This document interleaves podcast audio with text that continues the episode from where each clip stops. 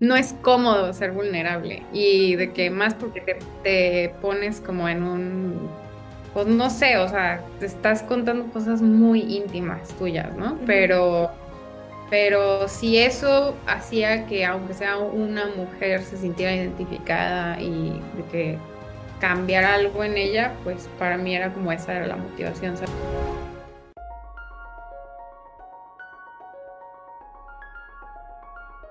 Bienvenidos a Tengo algo que contar, un espacio donde platicaremos con personas que han ido tras sus sueños.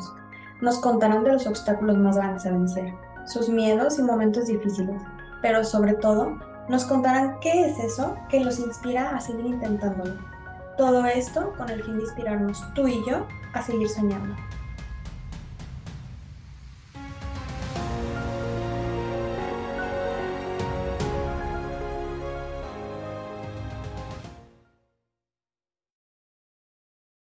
Los últimos episodios hemos escuchado historias que inspiran de personas que han seguido sus sueños.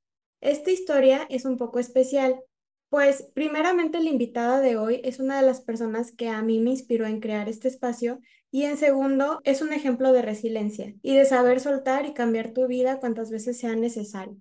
Simona Bosco, fotógrafa de e-commerce, empresaria, quien tiene experiencia tras haber abierto un negocio y años después venderlo, y ahora empieza una nueva empresa completamente diferente.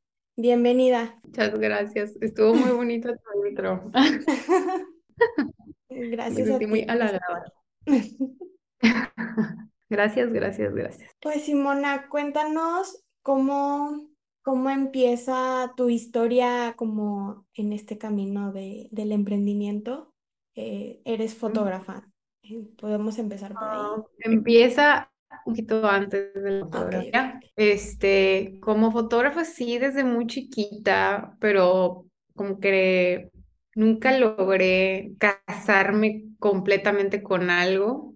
Eh, intenté varias cosas o sea, hice como foto social, este, luego hice algo de editorial y así, hasta que una vez ya me empecé a clavar un poco más como fotografía de pareja y boda, pero luego me di, o sea, amaba estar en las bodas, o sea, sí me, me, me, gustaba mucho, pero sentía que no, no era la vida que quería. Ajá, porque para el tipo de fotografía que a mí me gustaba, era como fotografía de destino. y, y sí está muy padre viajar y así todo el tiempo para, para ir a tomar foto a los novios y así, pero pues sí comprometes al menos fines de semana, siempre. Sí, sí, Entonces, este, aún no estaba segura si eso era lo que quería, pensando en que en algún momento pues sí quería como una familia y así, y sí quería como estar muy presente.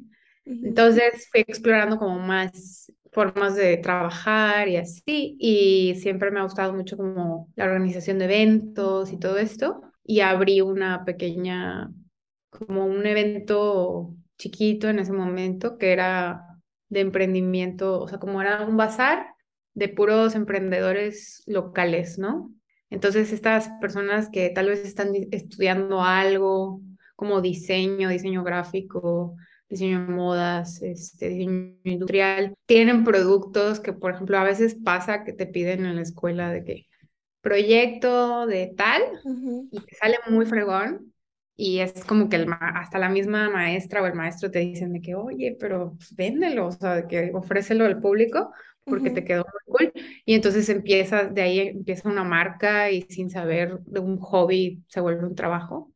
Entonces había muchos de esos y, y no tenían como la, el poder adquisitivo para poder abrir una tienda o cosas así. Entonces ese era el espacio en donde iban a darse a conocer y más que nada igual era como un estudio de mercado para ellos para poder entender si su producto estaba bien o qué podían mejorar si era algo que a la, al público le interesaba y crecerlo hasta en algún momento llegar a tener una tienda física. Y eso hicieran una tienda línea o hacer una marca, registrarla, todo esto. Entonces, fue un proyecto muy chiquito que duró muchos años, se fue haciendo como más grande. Yo hacía esto durante mi carrera, a mí me ayudaba a, a costear como mi educación. O sea, yo con eso pagaba la universidad y, y realmente lo hacía por eso, o sea, porque me ayudaba a pagar la universidad y luego me empezó a dejar un poquito más, entonces con eso yo ahorraba y pues podía tener como un sueldito para mis cosas. Y, y empezó a tener mucho éxito y crecer y crecer y crecer. Hasta que se hizo el, como el bazar más grande de la ciudad, en Mérida. Em, y pues duró como unos cinco años, seis años, este, hasta que empezaron a llegar todas estas tiendas fast fashion a la ciudad. La ciudad ya ahora creció un chorro, entonces empezó a llegar mucho H&M y todas estas, este. Forever y pues más Zaras y más y más y más de estas tiendas. Y pues sí, la verdad sí fue un, un golpe medio fuerte para todos esos eh, emprendedores, pues porque la gente, eh, al final del día, sí hay gente que aprecia mucho el diseño local, Sí, este, y lo he hecho en México, pero hay muchos que, es que se van por el precio y lo más barato y, y fácil, ¿no? Entonces, pues sí hubo ahí como un, un tiempillo en el que no estaban las cosas tan cool. Y ahí fue cuando empecé a buscar más el e-commerce, ¿no? Entonces, ahí ya eh, como que mi idea es más meterme al mundo del e-commerce, meter a, estos diseñadores al mundo del e-commerce para poder darlos a conocer no, no nada más en la ciudad, eh, sino que también a nivel nacional. Entonces, ahí contacto a, a una persona que hoy en día es mi esposo.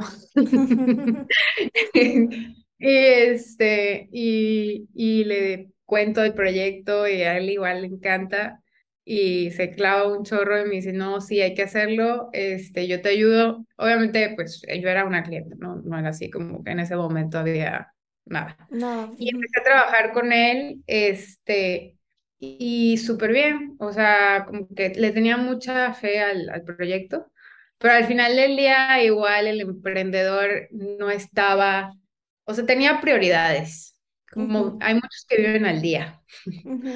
Entonces necesitan mover sus productos eh, más, lo más rápido que puedan porque viven al día, tienen talleres, tienen de que gente dentro del taller que vive al día, como, como modistas, costureros, todo esto. Este, entonces, pues sí, había, o sea, les ganó más como el darle más inventario a las tiendas físicas y cosas así, darle más importancia a, a ese tipo de establecimientos que, eh, o sea, como invertir más en el e-commerce, ¿no? Sí. Entonces, en ese entonces como que para mí fue como aún la gente no trae este chip, no estábamos listos y, y pues lo cerré. Más o menos, Cerré emprendimiento. ¿para qué, como para qué fecha es eso? Porque digo, antes, ahorita ya el el e-commerce es súper Oh, sonado y antes no, o sea, antes de pandemia no, o sea, la gente no. 2000 es como en el 2017 por Ah, ahí. Eh, sí, ya estaba, ya estaba Amazon y todo Ujú, esto, ya empezaba a ser como algo mucho más común, pero aún así la gente tenía sus dudas, sobre todo en ciudades más chiquitas como Sí. Mérida, de que, ay, me va a llegar, me lo van a robar, es una estafa, o sabes, como ese tipo de cosas. Este, y pues sí, les ganó, les ganó ese, esa onda de, de los puntos físicos. Pero ahí yo me clavé mucho con el e-commerce porque yo no, no me rendí, o sea, realmente yo sabía que, o sea, yo veía Estados Unidos y yo entendía perfectamente que ese era el futuro. Entonces dije, igual, y si no es esto, algo más saldrá. Pero quise entender bien porque, porque el e-commerce es un mundo muy complejo, o sea, no es como nada más abro una tienda en línea ya, sino como es un conjunto de, de cosas eh, que haces que suman y suman y suman y suman hasta que un día pega, ¿sabes?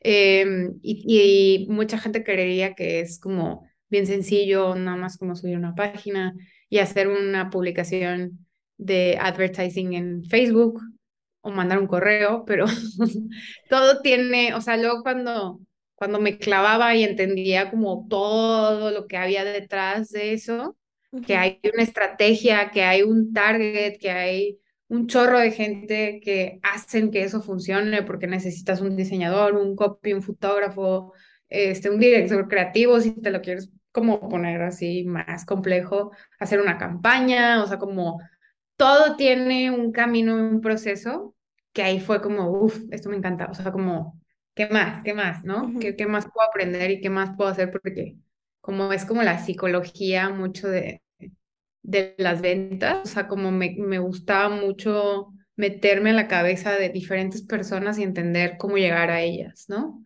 Entonces como que me gustó el reto y empecé a trabajar en, en esta agencia eh, que se llama Onward y de creación de tiendas en línea. Y me di cuenta que el, lo, así, donde flaqueaban todos eran las fotos. O sea, la foto del producto es lo más importante porque como no lo ves en vivo, necesitas tener muy buenas fotos para entender proporciones, materiales, este, todo, ¿no? Y pues me, me empecé a clavar mucho en eso para, porque pues vi un área de oportunidad y yo sabía tomar fotos y sabía como todo el know-how de eso, no era tan complejo. Entonces lo hacía además de ayudar como en la creación de las tiendas y así, fui aprendiendo mucho hasta que ya después como de un año y medio quise como ya hacer algo propio porque como que sentí que ya ya era tu momento. Tenía las bases, ajá, ya venía como con mucho más know-how de cómo hacerle y, pues entonces nos pusimos a buscar este producto que fuera, que cumpliera con todos los requisitos para poder tener una buena marca, ¿no? Y ahí fue cuando fundamos Lost. Ok. Eh, ah, cuéntanos un poco, este, para los que no, no, no sepan, qué es este, Lost Toys y, y qué fue lo que a ti te inspira como, como abrir. Bueno, Lost es una tienda de bienestar sexual enfocada al placer femenino. O sea, realmente. Ya luego fue creciendo y fue placer femenino y el placer en pareja. Este, pero sí, al principio era que quisimos darle mucho, mucho peso al placer femenino, pues porque no lo hay, ¿no? O sea, no hay ese, ese peso que debería tener el placer femenino, no hay información acerca de eso. Entonces vi como mucha área de oportunidad en ese tema y me gustó el producto, o sea, el producto estaba muy bien hecho, cumplía con todos mis requisitos para, para crear una marca, ¿no? Entonces encontré esta, esta marca de Nueva York em, que, se, que se dedica a hacer juguetes para mujeres por mujeres, ¿no? O sea, son personas que estudiaron, o sea, hay una sexóloga y hay una ingeniera detrás de esto y, y, saben lo que hacen, o sea, no es como, ah, me encontré un proveedor en China y pues todos hacen lo mismo y pues revendo este producto, como la verdad es lo que muchos hacen, ¿no? O sea, se meten a, a catálogos de, de gente en China y este y pues luego brandean su producto y hacen sus marcas, ¿no? Em, no diré nombres, pero hay varias. Sí. Entonces, este... Perdón, se me hace muy interesante esta parte en la que dices que es eh, principalmente enfocada, al, o sea, de mujeres para mujeres, porque como que mucho el comercio que vemos o veíamos fuera era como lo que los hombres creían que a las mujeres le da placer y pues, sí. o sea, no... casi todas las marcas están fuera, o sea, en el mercado. Este, tú no te pones a pensar en eso, pero hay muchos hombres detrás de eso. O sea, no, son muy pocas las marcas que realmente son como dirigidas por mujeres en todos los sentidos, ¿no?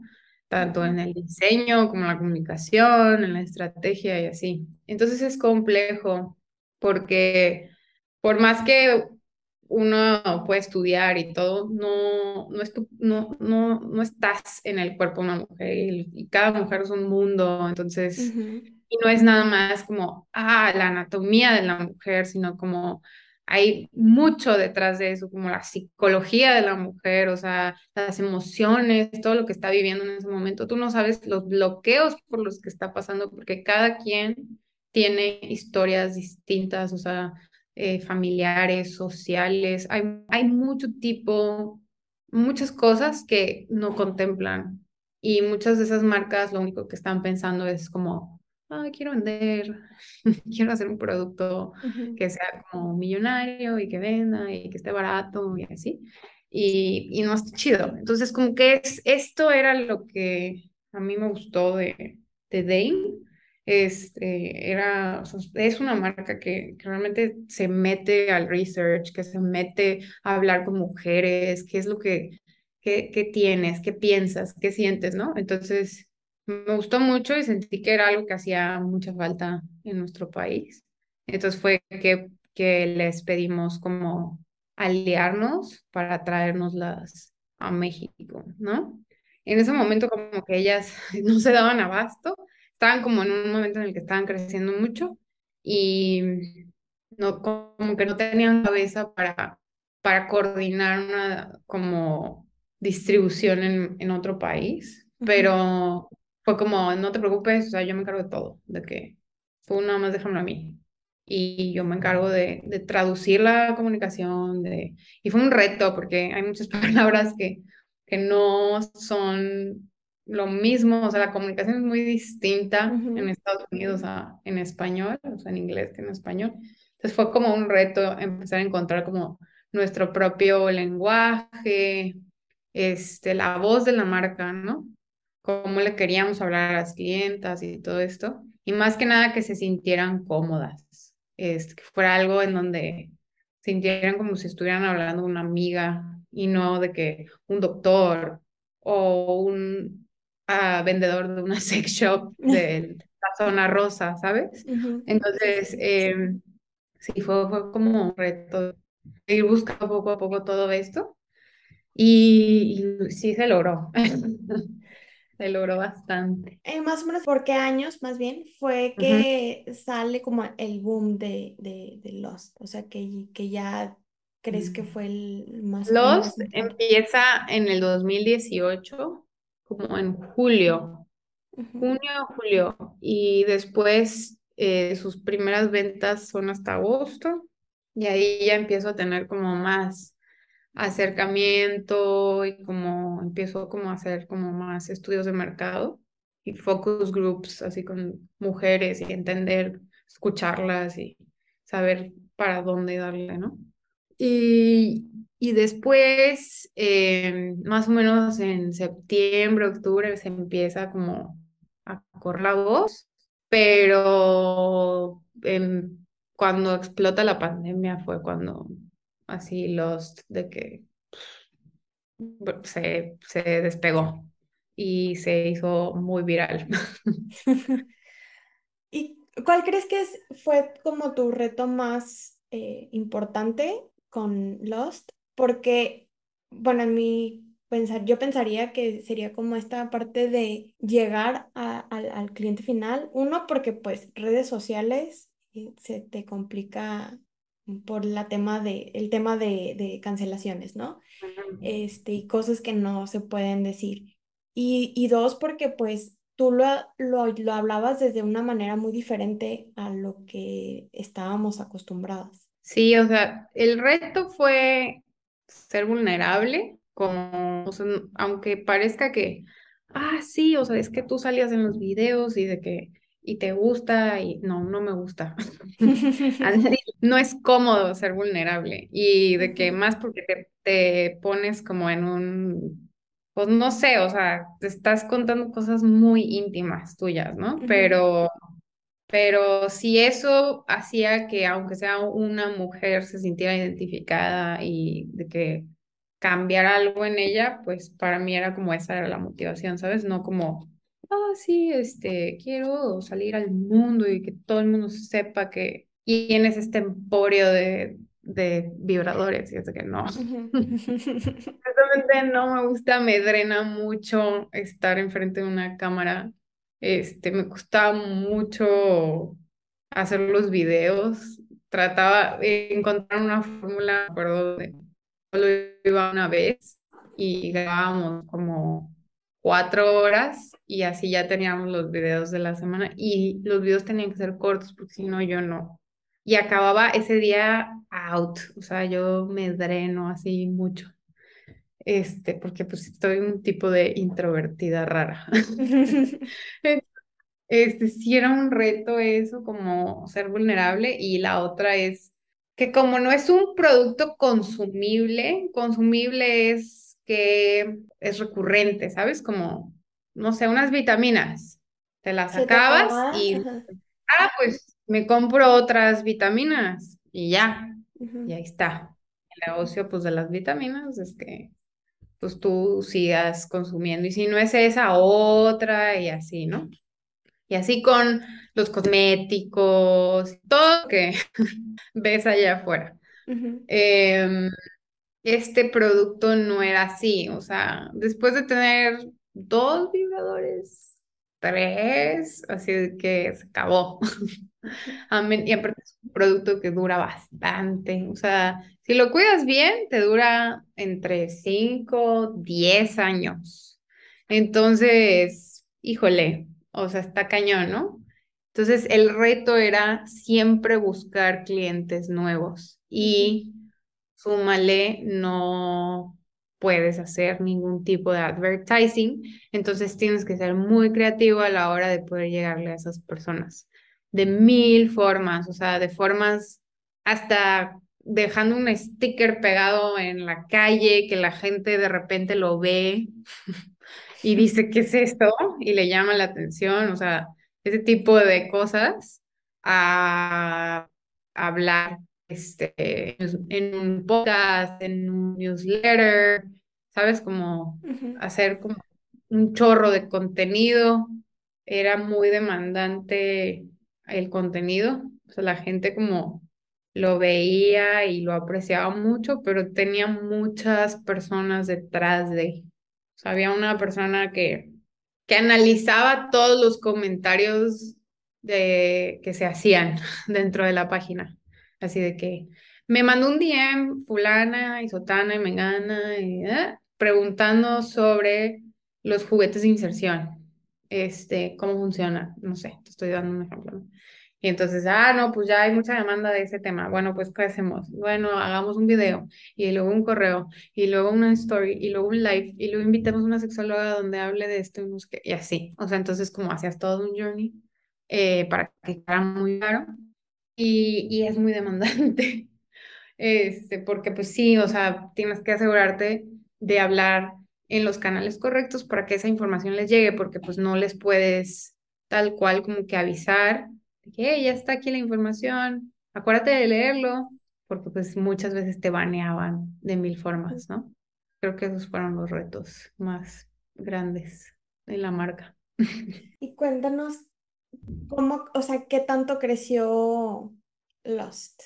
Pues, o sea, no era un tema como de, de número de seguidores, más que nada el crecimiento se veía reflejado en las ventas, De, de la tienda y en la gente que se empezaba a acercar, ¿no? O sea, se nos acercó un amor, se nos acercó Vice, se nos acercó un era como Politan, todos esos, pero al final del día mi respuesta era no. Em, porque, ¿sabes qué pasa? Que luego querían colaborar y a la mera hora no querían cambiar su forma de pensar. Entonces, muchos de ellos seguían dirigiéndose al placer como al placer de la pareja y luego de la mujer. Y era como, ¿por qué voy a comunicar, o sea, o rebajarme o cambiar mi, mi, mi forma de pensar para poder estar en una plataforma que pues sí siguen muchas personas, pero el mensaje no es el adecuado, o sea, sigue siendo incorrecto. Entonces, era como no va con mis principios, aunque sería una súper oportunidad, no lo voy a hacer, porque si queremos hacer el cambio es así, o sea, creo que es de esa forma, ¿no? Entonces, como de esa forma me di cuenta que ya estábamos creciendo. Una vez de que los de TikTok igual fueron como, nos banearon un chorro, ¿eh? Un chorro, o sea, cada video se hacía viralísimo, así, videos de, de un millón de views y todo eso, y, y nos lo bajaban y, ¿verdad? Este, creo que hasta la fecha, otro día me enteré, pero ya así bloquearon toda la cuenta totalmente. Este, pero saben perfectamente quiénes somos. O sea, es de que, que la están rompiendo, o sea, la están rompiendo. No les podemos ayudar, pero la están rompiendo en TikTok y es de que, ah, pues gracias. de esas formas, yo me podía dar cuenta como que sí, sí lo estábamos haciendo bien, pero pues el mundo aún no, no quería cooperar. No estaba listo. pero bueno, como sea, nosotros nos, nos las arreglamos. Entonces, pues bueno. Y pues sí, las ventas como iban creciendo mucho y nos dieron oportunidad eh, pues de crecer un equipo eh, y de mejorar muchos procesos dentro de la empresa. O sea, nosotros nunca tuvimos necesidad de darle a alguien como nuestros productos para que ellos los enviaran, sino nosotros teníamos nuestra propia bodega, nuestra propia gente, entonces ahí podíamos controlar muchísimo el envío, el empaque, cómo llegaba, las garantías, todo eso. Y, y era, para mí era como muy importante el customer service, todo esto. Entonces, pues sí, de esas formas me fui dando cuenta. Oye, y tú decides en un punto vender los. Cuéntanos un poco cómo fue, qué te llevó a tomar esa decisión y lo que representaba para ti, cómo fue todo ese proceso. Pues, este, fue como un momento en el que ya estaba como en un burnout, o sea, porque como más o menos ya conté, es una marca que requería mucha demanda de, mi tiempo y de todo mi equipo. No era yo sola la del burnout, o sea, era como mi equipo en general también estaba quemadísimo, o sea, ya no, ya no sabíamos qué más, de qué más hablar, cómo hacerlo, para, por dónde, o sea, porque si nos, de repente sí es frustrante como tener tantas ideas y tantos bloqueos y bloqueos y no y no y no.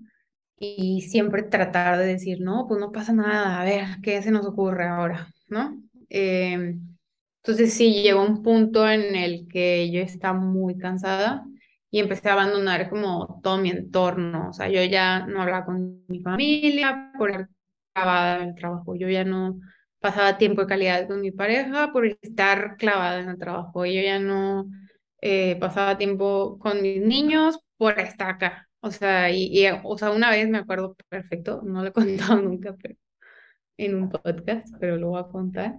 Así que mi niño llegó cabronadísimo. Es que te la pasas trabajando todo el día y lloraba y yo de que, porque no sé, quería algo quería como jugar o algo así y le dije, es que no puedo porque tengo chamba, o sea, de que tengo llamadas y ahorita no puedo. Es que te la pasas trabajando todo el día y lloraba y yo de que, ay, güey, qué O sea, de que me sentí súper mal. Porque no, o sea, nada de lo que él decía estaba mal, ¿sabes? Como él nada más me pidió como cinco minutos de quality time y no se los pude dar en ese momento y como que me pesó un chorro. Y es como no nada más él, sino como imagínate todas las veces y, ¿sabes? Como cosas que me fui perdiendo. Entonces como que sí, ya me, no, no, ya no me emocionaba. Además de que era como, dejé de hacer las cosas que, me, que a mí me gustaban por, pues, lo que nadie te cuenta del emprendimiento es que cuando creces, pues alguien tiene que ser líder, ¿no? Ojalá y tengas la, capacidad de contratar a una persona que se ponga a dirigir tu empresa si tú no quieres hacerlo, pero casi nunca alguien que está empezando a crecer tiene esta oportunidad, ¿no? no, y aparte cuesta mucho trabajo, ¿no? Ceder que alguien más tome ese tipo de decisiones. Sí, sí, puede ser. Como que te da miedo soltar y que alguien como cague o, ya como con, con otras cosas que no van con tu ideología y así. Entonces, em, pues sí, ya fue como, fueron varias cosas que ya dije, ya, este, aquí no. Y pues sí, eso del, del líder, o sea, de, de ser como líder y, y dirigir la empresa y así, sí es como, a la madre, porque tienes que empezar a pensar en temas fiscales y temas es, legales de contratos y luego como de que registrar cosas y procesos y luego la gente no trabaja sola, así que, ah, bueno, me hace falta un diseñador y un copy y luego quiero a alguien que me vea estrategia y luego quiero a alguien de customer service y todos van a trabajar bonito porque sí, porque son equipo, los pongo ahí atrás, no, o sea, no. ya luego yo ya me hacía como, me tenía que convertir y partir en este personaje de mil cosas, entonces como que era como líder y luego de repente hacía como este, recursos humanos y luego conciliación, o sea, porque se pelean y es de que, a ver, o sea, ¿por qué se están peleando? Y de que no está bien y todo eso, mediación, este, y, y, y, procesos para que todos puedan funcionar y, no, y, y se haga una maquinita y se vaya automatizando. Son como mil cosas que nadie te dice de emprender, o sea, de que, ay, si tú ves a la vieja de que en la portada de Forbes y dices, a huevo, yo quiero eso. Sí, sí, sí. Y, y, no, o sea, no sabes todo lo que hay detrás de, de eso para poder llegar a eso. Es de que te tienen que gustar demasiado, porque si no, es una chinga. O sea, son muchos eh, juegos que tienes que pagar en un día, muchas decisiones que tienes que tomar, este, y, y muchas cosas ni sabes qué, qué onda, ¿no? Solo es como instinto a veces y es que pues, vamos a darle y si la cagamos, ni modo, y aprendemos de esto. Pero muchas cosas si las cagas cuestan y le cuestan a la empresa y te cuestan a ti. Entonces, hay como mucho del emprendedurismo y de muchas cosas en general que están muy romantizadas. Entonces, pues sí. Sí, que eh, ahí fue como, ¿sabes qué? Mira, yo ya di todo lo que tenía que dar. Este, ya se está saliendo de mi control. La empresa ya creció demasiado, muy rápido. O sea, es muy bueno, es un happy problem. Pero yo ya, ahorita yo ya no doy más. O sea, no le puedo dar más porque ahorita no estoy bien. Entonces, pues se presentó esa oportunidad en donde unas personas querían, buscaban comprar varios e-commerce y crecerlos a nivel de que Latinoamérica y todo esto. Y pues les gustó mucho Lost, o sea, les, les gustó el concepto, les gustó la comunicación. Entonces fue como, se, todo fue muy rápido y al mismo tiempo fue como un experimento, así de que dije, ah, pues vamos a ver qué quieren, pero al final, este, parecía una broma y luego de que empezó a ser más serio, más serio, más serio, más serio, hasta que llegaron a un buen número y nos dijimos, bueno, está bien. ¿Y no te costó como esta parte de soltar de mi negocio? O sea... Sí. Lo me costó que, que le invertí mucho como cariño y como amor al, a la causa y como me, me, preocupaba mucho que no pudieran seguir como, o sea, que no le, le siguieran dando la atención a las clientas como, o la comunicación, o que fueran a desviar la comunicación este, hacia otros temas y, y, quitar como, romper como la ideología y la esencia de... Y, pero pues es un riesgo que tienes que correr, o sea, es de que, modos, o sea, lo ideal sería que no, ¿verdad? Pero también es como, la neta, yo estoy satisfecha porque sé que al menos cuando estuvimos ahí, se hizo todo y se dio todo mejor nosotros y lo veíamos reflejado con las mismas clientas, ¿no? O sea, de que sus comentarios, sus posts, su apoyo, o sea, todo esto. Entonces, se hizo algo muy chingón, sí, se continuó, no sé, pero, pero al menos estoy satisfecha con lo que hicimos nosotros. Y creo que algo que sí me como da mucha paz es que la gente lo nota, o sea, sabes como de que se ve perfectamente cuando antes y después. Entonces, cuando tú estás ahí, cuando no estás ahí, ¿qué pasa? Entonces, como que, ah, ok, es muy evidente que realmente nosotros sí le metíamos como mucho amor y coco a lo que hacíamos. Entonces, pues, eso para mí es mucho. Como lo, lo, lo hiciste bien. Y después de, de vender Lost, ¿qué, ¿qué, viene en tu vida? O sea, ¿qué, qué pasa de ahí? Pues ya desde ahí me dediqué mucho como a soltar como muchas cosas de mi vida, o sea, como control de, de muchas cosas y tomarme más tiempo para mí, para como entender como qué, qué estaba pasando en mi cabeza, como pasar más tiempo de calidad con mi familia, este, y pues básicamente fue una como etapa de duelo. Sí, eh, o sea, como que yo no, no quería admitir que estaba como en duelo, estaba así en negación de que estoy bien, no pasa nada. O sea, no es un humano, es una marca. O sea, como que Pero... de pronto viene esta parte de, pues sí lo necesitaba, sabes que lo, conscientemente sabías que lo necesitabas porque pues hay muchas cosas que tapas con trabajo, ¿no? O sea, de que workaholic as fuck y, y tapo muchas emociones y muchos temas por estar clavada en el trabajo y me encanta, así de que me, me fascina ser workaholic. Pero pues sí, o sea, no es como la vida que tengo proyectada, ¿sabes? Como, como no, no iba hacia mis visualizaciones este, de cómo quería estar con mi pareja, con mi familia, o sea, de todo esto.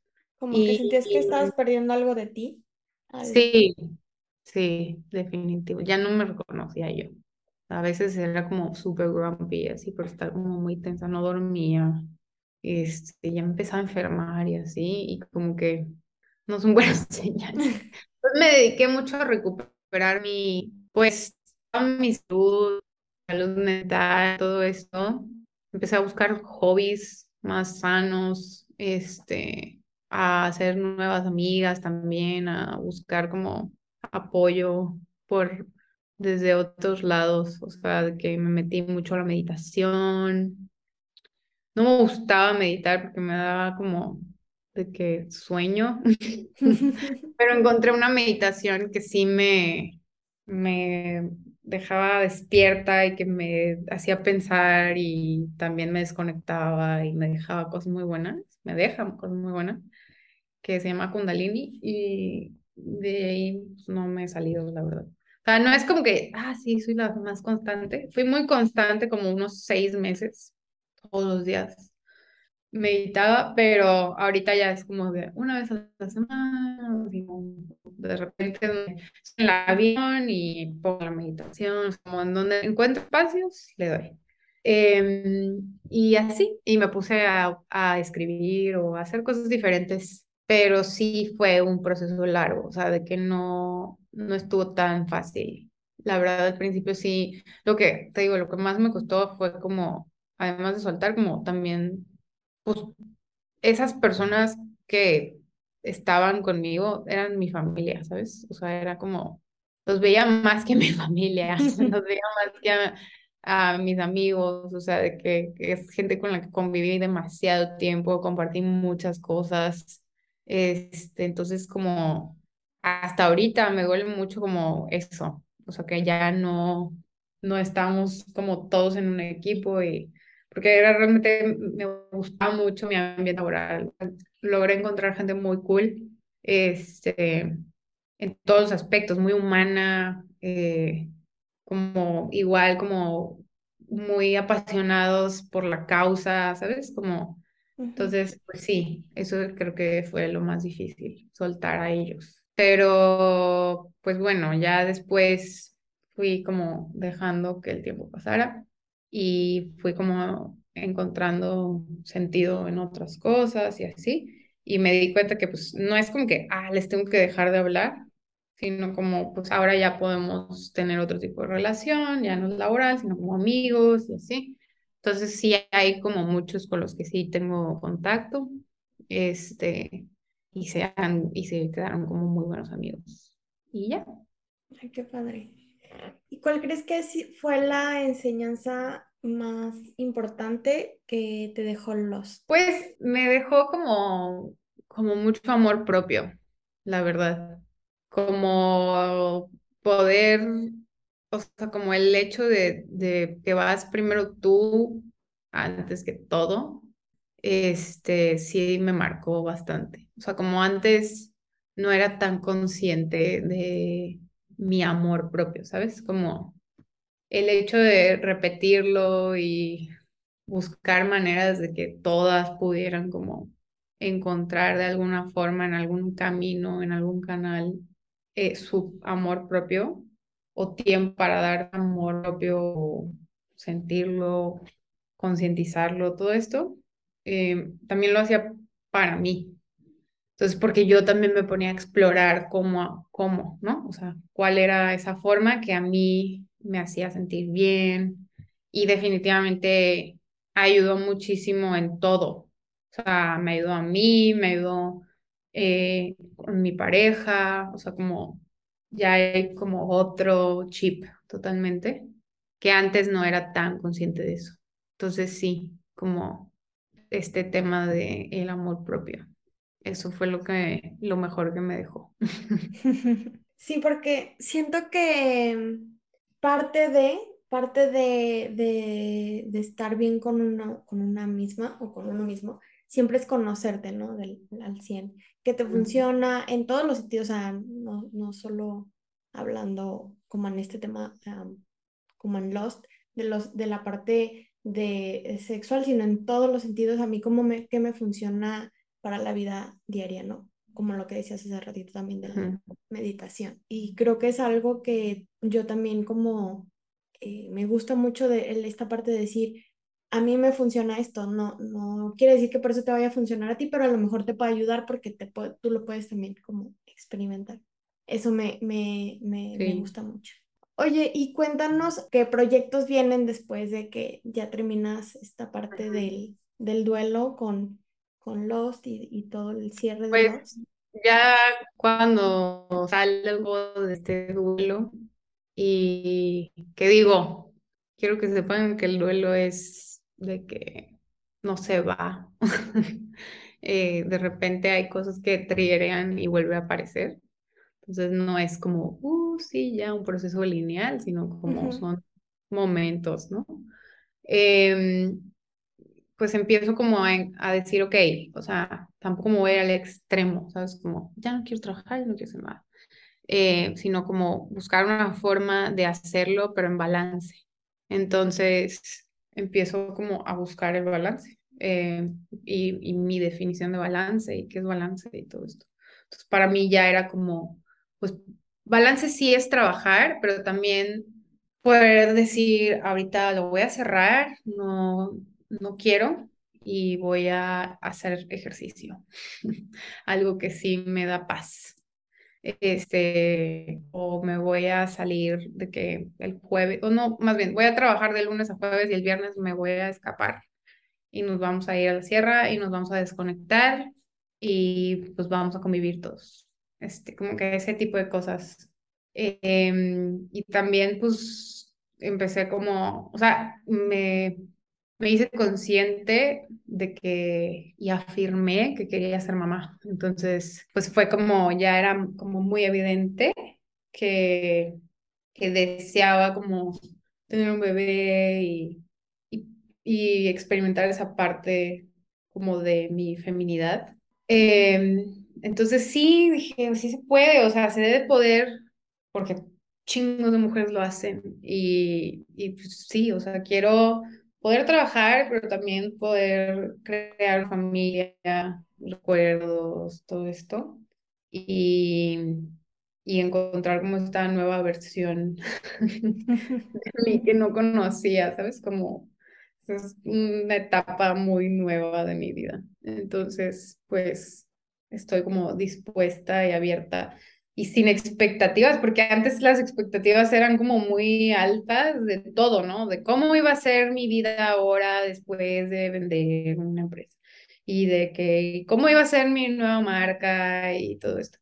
Y, y sí, en ese momento, antes de ser mamá, de convertirme en mamá, este sí era como, ah, sí, muy control freak. Y este bebé que ahora está creciendo en mi, en mi útero, me vino a decir de que no, güey, o sea, no tienes control en nada, ya suéltalo y quítate todas las expectativas. La verdad es que me lo dijeron desde abril. Yo hice como, soy una persona que le gusta mucho su lado espiritual, entonces hice como un hiking. Bueno, me casé escondidas, la gente no lo sabe, pero me, me casé escondidas. Lo iba a contar en mi newsletter, luego lo, lo cuento más a detalle, pero me casé escondidas, ¿no? Entonces nos fuimos a un cerro y, hicimos un hiking y llegando ahí me ve, o sea, pues no es nada más de que haces un hiking y así, sino como consumes sustancias naturales, pero como ancestrales. Voy a dar más detalles en mi newsletter, pero no spoiler. y entonces, este, esta persona que, que nos dirigía, que es una persona que quiero muchísimo y es muy importante en mi vida, este, me dice como, me, me ve y de repente me quedé callada y me empecé a sentir mal. Me dice, ¿qué te pasa? ¿Te sientes mal? Y ya yo, no, tengo sueño. yo no quería admitir que me sentía fatal.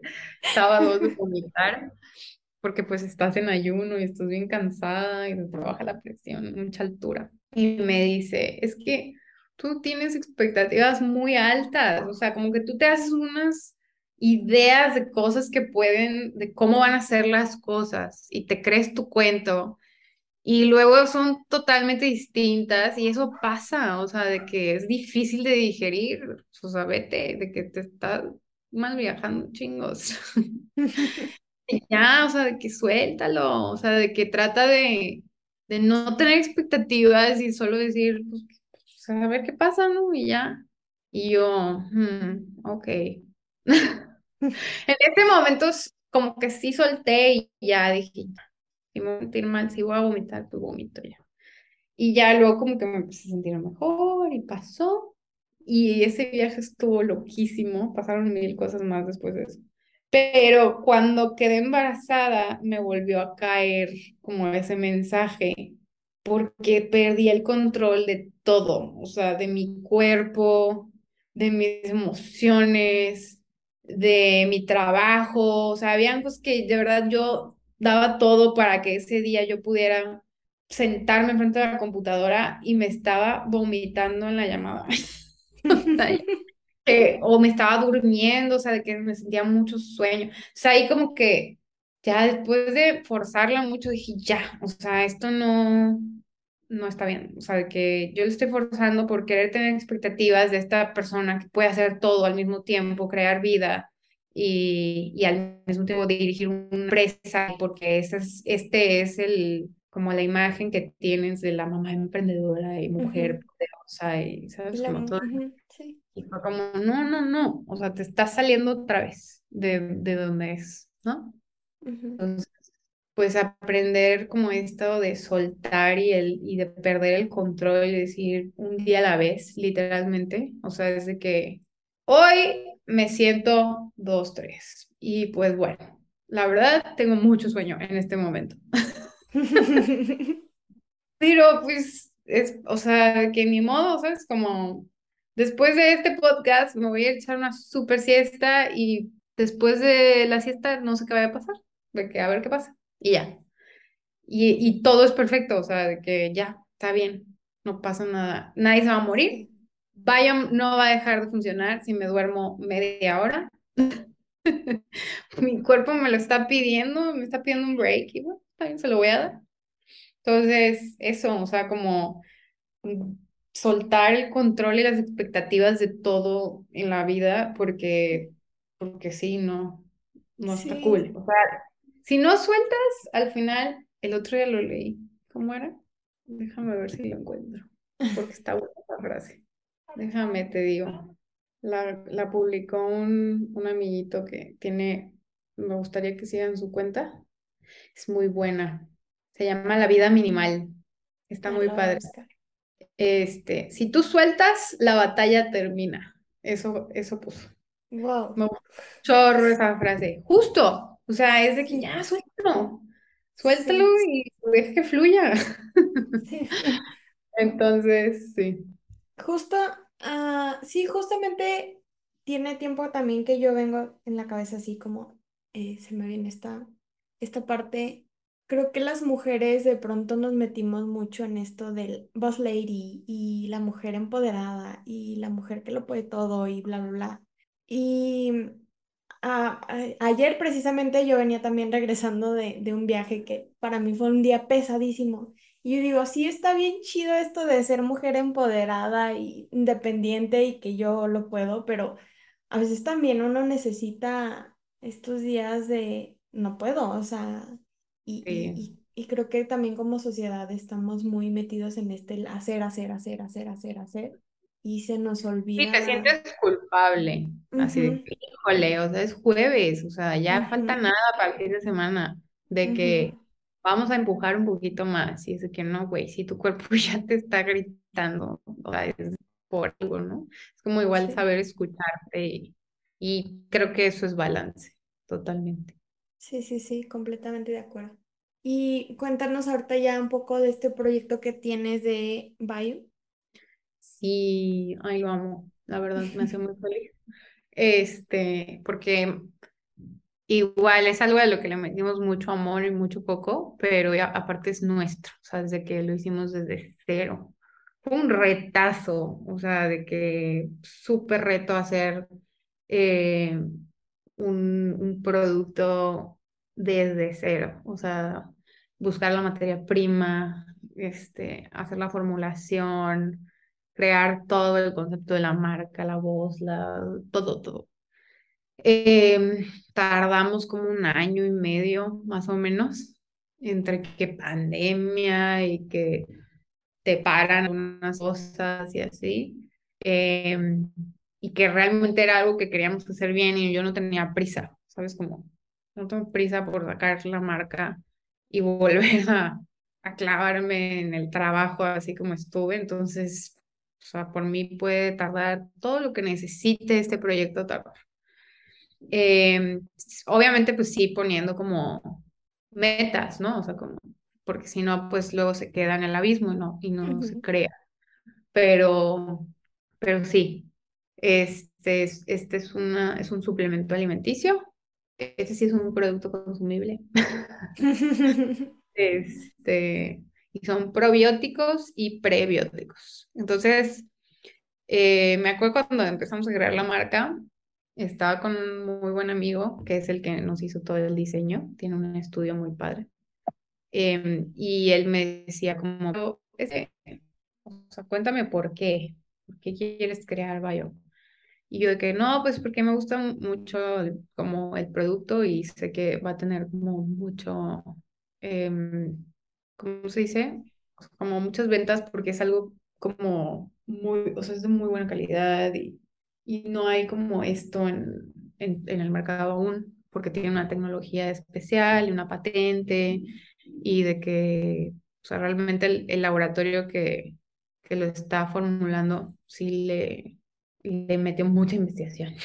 o sea, hay muchos ensayos clínicos y todo que comprueban. Y yo ya lo había probado, obviamente, este, ya llevaba un rato consumiéndolo y veía los resultados. Entonces era así como, me gusta mucho, o sea, sé que es algo que sí, iba a jalar.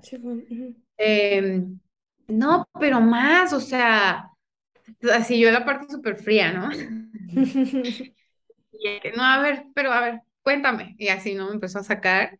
Y justo em, empezamos como, o sea, ¿por qué quieres hacer el baño? Y le digo, pues porque mi visualización de vida es de que, de yo tener una, un negocio, pero que o sea, al mismo tiempo, tipo, voy, estoy en una cabaña y de que salgo y tengo vacas y luego unas gallinas allá y luego un, huertito y de que y me la paso ahí, o sea, de repente cierro la compu y me voy a ver a las gallinas y las vacas y al huertito y a cortar leña, o sea, de que dije, a mí me gusta estar en la montaña y todo esto.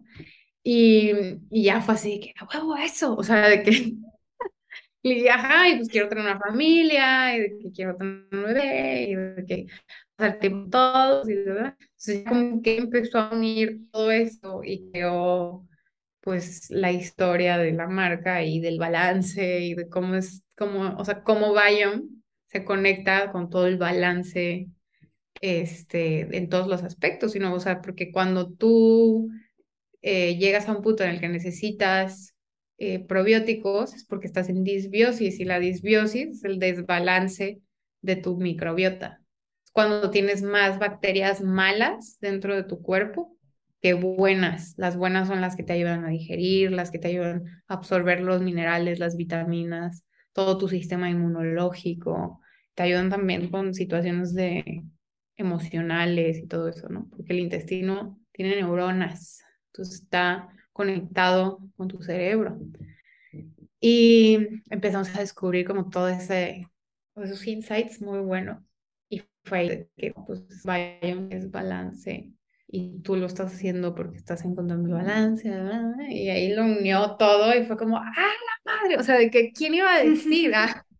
¿Quién iba a decir que esto estaba tan conectado? Y justo está muy conectado a lo que me, me pasó, ¿no? O sea, como que, bueno, es un, ya es crónico, ¿no? De que tengo eczemas ya crónicos por toda la vida y es justo porque es un desbalance en mi microbiota. O sea, es de que, y luego mi, mi sistema inmunológico lo ataca y, y lo empieza a externar en mi piel. Entonces empiezan a salir unas ronchas bien grandes por todo el cuerpo me pica y así, y me di cuenta que los probióticos me ayudaban muchísimo con ese tema y justo pues, sí es una liviana ese asunto, porque todo el mundo me decía, no, ya deja de comer gluten y este, y ponte crema y ya, y el doctor, y pues ni modo, así es, naciste con eso, tienes la piel de que un poco más delicada y vive con eso, ¿no? Así como, y ponte cremas que tengan esteroides para quitarte la comezón y eso que, güey, no, no puede ser, tiene que haber una solución. Y, no, hombre, te vas y es de que un mundo, porque también está conectado con la alimentación que recibí al nacer. Mi mamá no me dio pecho porque no podía, no, no en ese momento no habían como asesores de lactancia y todo ese tema. Entonces ella pues, simplemente se dio por vencida, como no, no doy, ni modo, ya está. Eh, entonces fue como mucha fórmula y todo eso. Y muchos de los, de los primeros eh, bacterias que recibe tu cuerpo es justo a través de la leche materna. Muchos de los, de los probióticos se sacan de la leche materna. Entonces, pues porque es así, y de la saliva de los bebés y todo eso, porque es así, como estás en tu mejor estado, recién nacido, nuevo, salido de estrenado. Entonces, la lactancia es muy importante también por el tema de la digestión y de todo el recubrimiento del bebé y del estómago y del intestino y así, ¿no? Eh, y mil cosas más. O sea, es entre un millón de cosas más que hace la leche materna. Pero sí, es un mundazo, ¿no? Entonces como que, wow, te vas dando, te, te va abriendo todo eso. Y me dio muchas respuestas de cosas que yo, sin saber, me estaban muy relacionadas con lo que estaba viviendo en ese momento. Entonces, fue como una señal de que sí es aquí, aquí quédate. Como que está muy conectado, ¿no? Y justo también me, da, me hace mucho sentido con lo que venías contando de por qué dejas también los y lo que descubres de, de eso, que, que, tú decías, estoy buscando este balance. Sí, sí, sí. Y, y me emociona porque, porque soy así, soy una persona como con mucho, o sea, como que me clavo más cuando hay mucho mini o hay una historia muy, muy buena detrás de... Eh, más que encontré un buen producto y lo voy a vender, porque sí, porque todo el mundo está vendiendo eso y yo quiero vender eso, ¿no? O sea, como que pasa mucho que te dejas llevar por lo que ves allá afuera y de que, ah, pues esta es una mina de oro, ya vi. los, no sé, te voy a poner el ejemplo más tonto. Los, estas cosas que están de moda, los puppets de los niños, las cosas que están de moda, que vienen de China, son de silicón, puedo comprar un chingo, los vendo y todos los niños me los compran y fabuloso. ¿Cuál es la historia detrás de eso? ¿Sabes? Como, cuéntame cómo, ¿sabes? Como me, a mí me, me, me cautiva más y me le doy más fidelidad a esa marca cuando realmente puedo conectar con la historia de, de, esa, de ese producto, ¿no? Entonces, me hizo mucho sentido. Y realmente es algo que sé que me está dejando muchas enseñanzas y que es parte de lo que estoy viviendo ahorita. Entonces, sí, fue como, sí, aquí. Aquí es, ya lo encontré. Oye, este, al, algún consejo que, le puedas dar a las personas que tenemos este sueño de, emprender y de, y de ser nuestro propio jefe y así? Pues encuentra algo que realmente te apasione. O sea, que, que puedas saber que pase lo que pase, eh, si tiene que pasar, o sea, piensa en los peores escenarios y aún digas, sí, sí lo quiero hacer, porque sí es como algo que contemplar para poder hacerlo. Y lo que acabo de decir de que no hagas las cosas porque todo el mundo las está haciendo, sino como realmente encuentra tu historia, ¿no? O sea, cuál es la historia que le vas a, a contar y con la que vas a eh, empatizar con la gente, conectar. Es mucho más importante ser humano que ser de que posteable o monetizable y todas estas cosas. Muy buen consejo. Sí, porque creo que justo ah, también hace poquito escuchaba esta parte de busca, encuentra algo que incluso aunque no te esté generando una ganancia económica, tú sigas inspirado en en seguirlo haciendo porque te apasiona. Sí, sí, sí. Sí, que te inspire, que te deje, que te, te llene, o sea, como algo, ¿no? Porque sí es muy, muy, muy importante ese, ese aspecto para poder seguir y, y, y muchas veces es de que, aunque las cosas están difíciles, como es algo que realmente te está dejando a ti mucho aprendizaje y, y realmente te apasiona, solito se va, va a despegar. Pues muchas gracias por abrirte y contarnos tu historia y, y este, las, la historia de, que nos has contado de tu, de tu matrimonio. Ah, de mi matrimonio escondido. De tu matrimonio escondido. pues muchas, muchas gracias. Este, pasamos al, a la última sección, se llama El chismógrafo. Y son unas cuantas preguntas que le hacemos a todos los invitados. Simona, ¿tú cómo definirías el éxito? El éxito es poder despertarte todas las mañanas y estar rodeada de lo que te gusta. puede ser tu mascota, puede ser la vista que tienes en la mañana, o sea, de que poder contemplar, tener tiempo para contemplar, para estar contigo, eh, darte tiempo para ti. El éxito para mí, eh, en lo personal, es de mi poder estar bien conmigo, con mi pareja, con mi familia. Para mí es todo. O sea, ese es, esa es mi definición de éxito. Tener salud, mental, física, que toda mi familia esté igual bien, en salud física, emocionalmente, y, y, ya. Eso es. Y entonces, para ti, ¿qué es la derrota? Pues creo que ser como consumido por como esta, como tu ego y, y la soledad también, o sea, como llegar a un punto en el que te rodeas de, o sea, como que sí, soltaste tanto y, y dejaste de ocurrir tanto que desde que te quedaste solo, ¿sabes? Como siento que eso es como not, estás derrotado, o sea, que no, eso no está, no, no es a donde tenías que llegar. Y actualmente, ¿cuál es tu mayor motivación? Mi familia. Por siempre. Este, mi esposo, el bebé que está por llegar, eh, mis niños, eh, mis papás, mis sobrinos, toda mi familia en general. mis perritos. Esa es mi motivación. ¿Qué es lo que más admiras en una persona?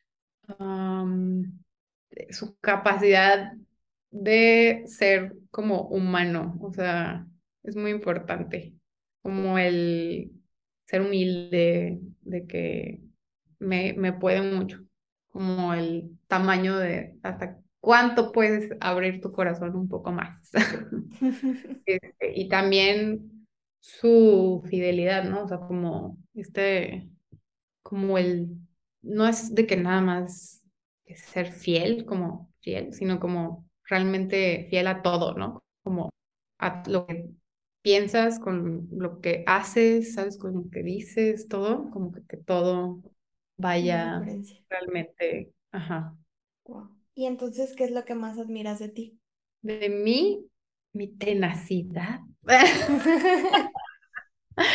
este, una amiga me dijo, es que no somos tercas, somos tenaces.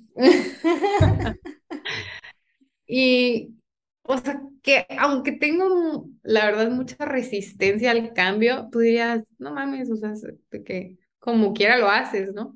Pues eso, o sea, como que sé que, que me cuesta mucho volver a empezar desde cero, pero como sea, aunque me está costando y es un reto y, y no me la estoy pasando bien, estoy incómoda, lo hago, ¿sabes? Como no me quedo atrás, no, no dejo que eso sea como, a veces sí necesito un empujón, pero tampoco dejo que esa oportunidad pasar por este sentimiento incómodo, ¿sabes? Entonces, eso es como cool. Y ya por último, si pudieras viajar a cualquier parte del mundo sin importar ni la época, ni el dinero, ni nada, ¿a dónde irías? Japón. Amo Japón.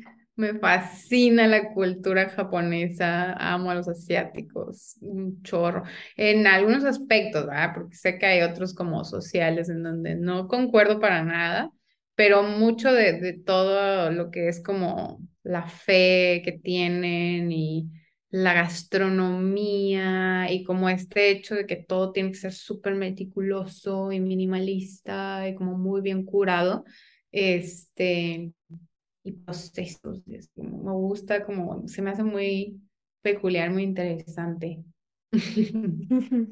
Entonces sí, Japón o Asia, pero de Asia primero Japón y luego todo lo demás. Pues muchas gracias por estar aquí, por compartirte y este es tu espacio. Invítanos a tus redes sociales de este, a lo que nos quieras Los invitar. Invito a mi Instagram, a ver, Simona es con doble A, no porque así sea, sino porque es lo que estaba disponible. y Bosco, es arroba Simona con doble A, Bosco. Y a lo que sí los quiero invitar es a mi newsletter. El link está ahí en mi video. les clic, es gratuito y mando un correo al mes y te cuento ahí un poco de mi vida. Y nos va a dar la historia completa de su matrimonio. Sí, ahí, ahí los veo. Pues muchas gracias, muchas felicidades. No, gracias a ti. Estuvo muy padre, me sentí muy cómoda y estuvo muy a gusto el chal. Muchas gracias, por pensar en mí. Gracias a ti. Muchas gracias por quedarte hasta el final. Te invito a que nos sigas en redes sociales. Estamos como arroba tengo algo que contar, triple y bajo. Nos encantaría leer qué te pareció el capítulo. Queremos seguir inspirando a través de más historias y nos ayudaría mucho si nos siguen en cualquier plataforma que nos escuchas nos evalúes y sobre todo, si quieres compartir tu historia o conoces a alguien que tenga algo que contar, no dudes en escribirnos. Nos escuchamos la siguiente semana. Adiós.